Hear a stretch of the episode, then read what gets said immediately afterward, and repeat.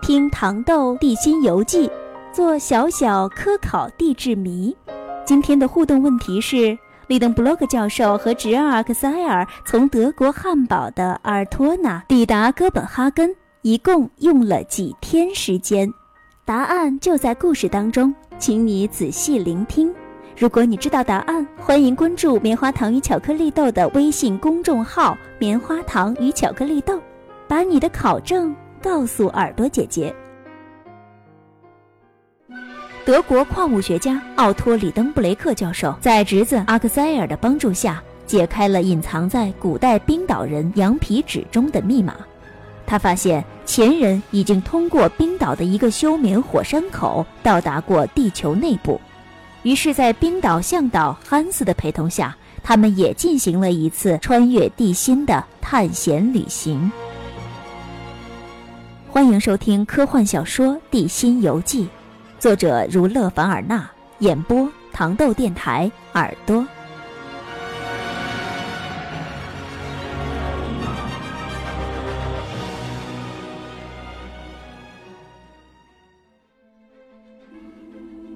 得到了恋人格劳本的鼓励，阿克塞尔勇气倍增。但对这次地心形成的未知，也不免让他反复的陷入犹豫与恐惧当中。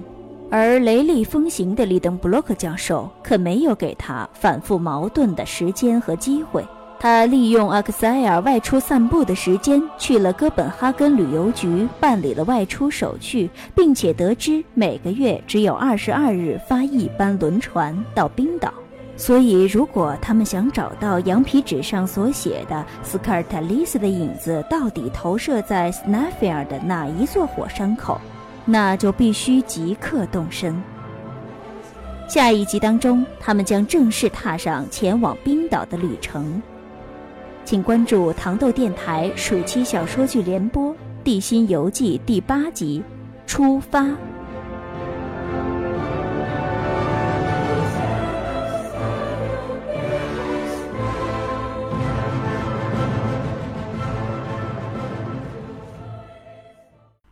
八集，出发。尔托纳其实只是汉堡的一个郊区，是通往德国北部波罗的海沿岸的重要港口基尔的铁路线的起点。沿着这条铁路线可以抵达贝尔特海峡，不到二十分钟，马车已经将我们拉到了赫尔斯泰因地界。六点半，我们抵达火车站。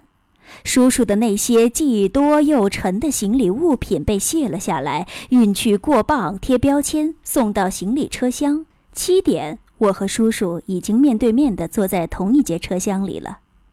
汽笛鸣响，车轮转动。这次我们真的出发了。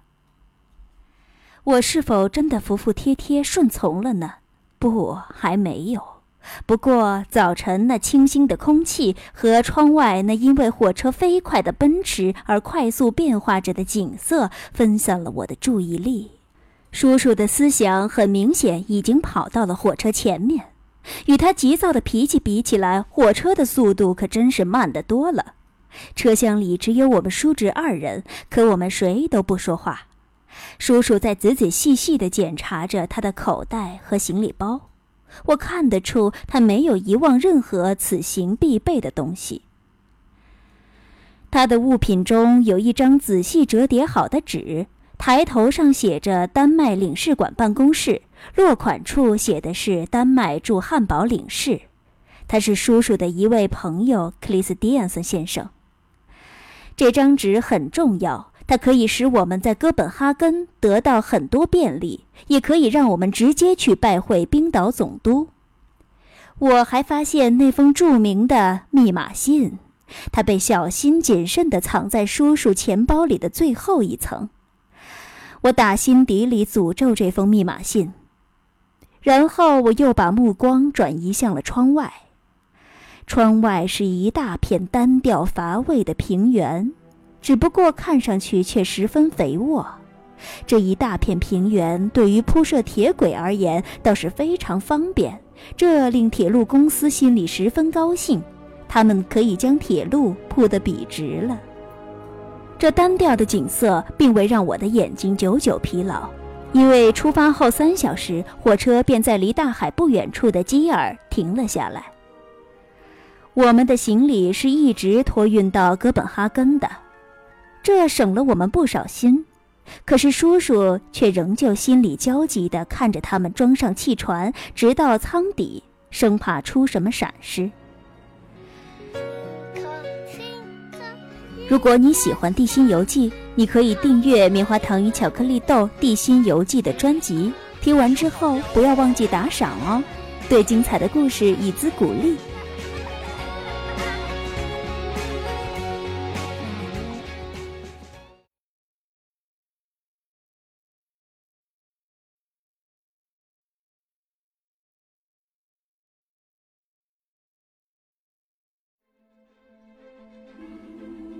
得到了恋人格劳班的鼓励，阿克塞尔勇气倍增。但对这次地心形成的未知，也不免让他反复地陷入犹豫与恐惧当中。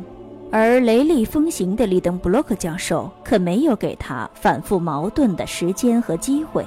他利用阿克塞尔外出散步的时间，去了哥本哈根旅游局办理了外出手续，并且得知每个月只有二十二日发一班轮船到冰岛。所以，如果他们想找到羊皮纸上所写的斯卡尔塔利斯的影子到底投射在斯纳菲尔的哪一座火山口，那就必须即刻动身。下一集当中，他们将正式踏上前往冰岛的旅程。请关注糖豆电台暑期小说剧联播《地心游记》第八集《出发》。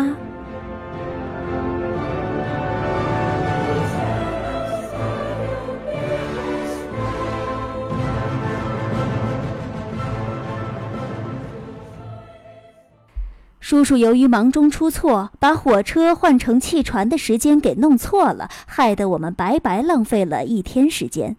埃尔诺拉号汽船要直到晚上才开，我们被迫要等候九个小时。在这漫长的等待中，脾气暴躁的教授把轮船和铁路公司以及放任不管的政府骂了个够。他同埃尔诺拉号船长说起此事，我也跟着他帮腔。他催逼船长马上起航，可船长并不理睬。他让教授到甲板上去晒晒太阳。我们只好在吉尔或者其他什么地方把这么长时间的等待打发掉。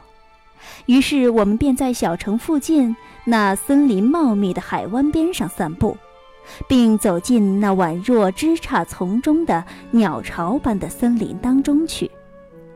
参观了一些带有桑拿浴室的别墅，边逛边抱怨，一直耗到晚上十点钟。埃尔诺拉号的烟囱冒出了滚滚浓烟，锅炉在轰轰作响，甲板都跟着在抖动。我们上船，并且在唯一的客舱里占据了上下两个铺位。十点一刻。船的缆绳终于被解去，汽船快速地行驶在达贝尔特海峡的黑色水面上。夜黑沉沉的，微风轻吹，海浪很高，岸上可见几处灯火在黑暗中闪烁。不一会儿，出现了一座灯塔，把海涛照得光彩夺目。这是我所能回忆起的第一次渡海的情景。早晨七点，我们在 Coser 上了岸。这座小城位于西兰岛的西岸。我们在 Coser 上了另外一列火车，穿越了一个与赫尔斯泰因乡村同样平坦的地区。乘坐火车去丹麦首都哥本哈根需要三个小时。叔叔彻夜未眠。我在想，他肯定是急不可耐，恨不得下车去推着火车快跑。最后，叔叔终于看到了一片大海，真的海峡！他大声喊道：“在我们左边有一座高大的建筑，看上去像一家医院。这是一个疯人院。”有一位旅伴对我们说道：“哼！”我暗自想，没准儿我们就能在这座建筑当中度过余生呢。尽管这个医院很大，但恐怕也无法装下利登布洛克教授的疯狂念头的。上午十点，我们终于抵达了哥本哈根。我们连同行李一起坐上马车，来到了布莱德加尔的凤凰旅社。路上走了有半个钟头，因为火车站位于郊区。叔叔只匆匆地去了一趟卫生间，然后就领着我出了旅社。旅社的服务员会讲德语和英语，但叔叔精通多国语言，他竟然用丹麦语向他问询。服务员也用流利的丹麦话回答了他，告诉他北欧文物博物馆的方位。这座奇妙的博物馆馆藏丰富，从其石质武器、酒杯、首饰等就可以清楚地看到这个国家的历史面貌。博物馆馆长汤姆逊先生学识渊博，他也是丹麦驻汉堡领事的好朋友。叔叔将随身携带的那封热情洋溢的介绍信给了他。一般来说，学者之间的交往总是淡淡的，可是汤姆逊先生则不然。他是一位非常热情的人，他对利登布洛克教授表示了热情的欢迎，就连我这个侄子也受到了惠顾。我们立即无话不谈，几乎用不着保守秘密，无需假称我们只是两个游客，要去冰岛观光旅游一番。汤姆逊先生热忱至极，他亲自带着我们前往码头寻找开往冰岛的船只。我这时还心存侥幸呢，希望找不到任何前往冰岛的船就好了。但未曾想，正好有一座双桅小帆船，名叫瓦尔基里号，将于六月二日前往雷克雅未克。船长布加恩先生此时正在他的船上。只见自己未来的乘客兴奋不已，紧紧地握住他的手，几乎要把他的手给捏扁了。这实在是莫名其妙。缘何这位乘客竟这么用力地握紧他的手呢？本来他觉得去冰岛是非常正常的事儿，因为他的本职工作就是跑冰岛的呀。可叔叔却认为这趟旅程非同小可，这是件伟大的壮举。船长见我叔叔如此急切，便趁火打劫，表情严肃地让我们支付双倍的费用。钱对叔叔来说已经是一桩小事儿了。布加恩船长一边将价格不菲的船钱塞进口袋，一边冲着我们笑笑说：“谢过汤姆逊先生的热情照顾之后，我们回到了凤凰旅社。真顺利，真是太顺利了！”叔叔高兴地叨叨着。能找到一条说开就开的船，真是太走运了。走吧，我们现在去吃点午餐，然后在城里转转。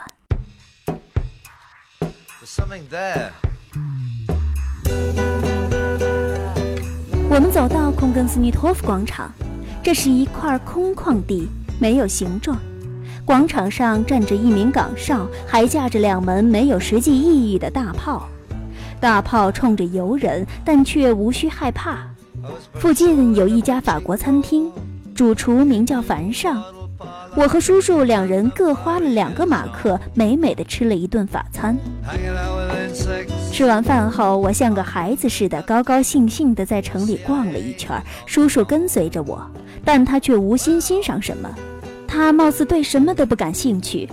既不欣赏普普通通的王宫和博物馆对面横跨运河的美丽的17世纪大桥，也不浏览托尔瓦森的巨大墓冢。他的墓上可是装饰着一些可怕的壁画，里面还陈列着那位大雕塑家的作品。托尔瓦森是丹麦的雕塑家。他既不对那座精巧公园里罗森伯格城堡的微缩造型感兴趣，也不去观赏交易所那座令人惊叹的文艺复兴时期的建筑，以及它那由四条青铜龙尾所铸成的钟楼。他甚至连城墙上巨大的风车羽翼也不以为然。那座风车的羽翼总是鼓起的，犹如海船上迎风鼓起的风帆。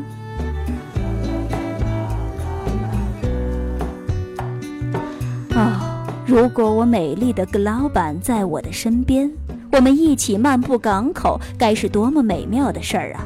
红顶的双层船和三桅战舰静静地停泊在海峡那绿树掩映之中，透过浓密的树丛，可以看到一座教堂，上面的大炮张着巨大的黑黢黢的炮口，藏于接骨木和柳树的枝桠之间。唉。真可惜呀，天不遂人愿。我可爱的老板离我这么远，我还有望与他重逢吗？叔叔虽然不为美景所动，但却被哥本哈根西南的阿马克岛上的一座教堂钟楼给吸引住了。他命令我同他一起向钟楼前进。我们上了一只在运河当中摆渡的小汽船，不一会儿就到了船坞码头。狭窄的路上，身穿黄灰相间囚服的犯人们在看守的监督下做着苦工。我们穿过几条马路，来到了弗莱斯教堂。教堂有一座外架楼梯，从它的平台蜿蜒而上，直抵钟楼尖顶。只这一点吸引了我的叔叔的注意。除此之外，这座教堂并无其他奇特之处。咱们上去，叔叔说。我我会头晕的，我答道。所以才要上去呢。你得习惯登高，阿克塞尔。呃，可是，行了，别说了，快走吧。我只好硬着头皮跟着。马路对面的看门人给了我们一把钥匙，于是我们便开始爬楼梯了。叔叔精神抖擞，步伐矫健。我则胆战心惊地跟在他的后面，因为我很容易头晕。我不是鹰隼，无平衡能力，又做不到泰然自若。我们在钟楼里盘旋而上，一切都还挺顺利的。可是上了一百五十级台阶之后，有风迎面袭来，我们已经登上了教堂的平台。外沿的楼梯就从这里开始向上延伸。旁边只有一根细细的栏杆作为扶手，梯级越往上越窄，似乎伸向了宇宙空间。我我我我上不去的，叔叔！我叫嚷着：“阿克塞尔，跟我来，别做懦夫，往上爬！”叔叔毫不留情地呵斥着。我无可奈何地用手抓紧栏杆，跟着叔叔往上爬。风很大，吹得我头晕目眩的。我总是觉得钟楼在风中摇晃着，我两条腿绵软无力，干脆就双膝着地，真的在爬了。我真的是害怕，不自觉的便将眼睛闭上，继续爬着。最后，我只觉得我的领口被叔叔一把揪住，硬给我拽上了屋顶的钟楼顶端的圆球边。快看呐！叔叔叫起来。往下看，你得学习登高俯视。我将眼睛勉强睁开，我看见下方屋顶扁平扁平的，似乎在烟雾当中被坍塌了一样。白云在我头顶飘飞，由于错觉，我总觉得它们浮在空中静止不动，而教堂的尖顶、圆球和我，则在以一种难以置信的速度被带着飞奔。远处是一些绿油油的田野，另一边是阳光下闪烁着的大海。森的海峡一直延伸到赫尔辛格。海面上白帆点点，酷似海鸥展翅。在东面的烟雾中，瑞典海湾曲折蜿蜒，依稀可见。这些景象都在我的眼前旋转摇晃着。叔叔命我站直身子往下眺望，这是我平生第一次上眩晕课。这堂课足足上了一个小时。当我终于获释回到地面上，两脚踩在马路那坚实的石板上时，我真的是双腿发软，浑身无力，快要瘫倒了。明天我们继续，阿克塞尔，叔叔说。这种令人头晕目眩的训练课，我一连上了五天。尽管并非自觉自愿，但我毕竟在对付恐高症的方面有了很大的进步。从德国汉堡阿尔托纳乘坐火车到北部港口基尔，又换乘埃尔诺拉号前往丹麦贝尔特海峡的西兰岛港口城市 Koser，，再从 Koser 乘坐火车抵达哥本哈根。饱受旅途颠簸的里登布洛克教授和阿克塞尔一刻不停地去拜访了北欧文物博物馆馆长汤姆逊先生。在汤姆逊先生的热情帮助下，他们找到了比平时价格多出一倍的将在六月二号开往冰岛的双桅杆帆船。此后，阿克塞尔跟随教授在哥本哈根游览用餐，见到了许多历史古迹。令人费解的是，一连五天，教授拖着自己的侄儿，在哥本哈根西南角的阿马克岛上的菲莱斯教堂登高远眺。他们究竟在为何做准备呢？未知的旅行当中，又有哪些探险在等待着他们？请关注糖豆电台暑期小说剧联播《地心游记》第九集，在冰岛。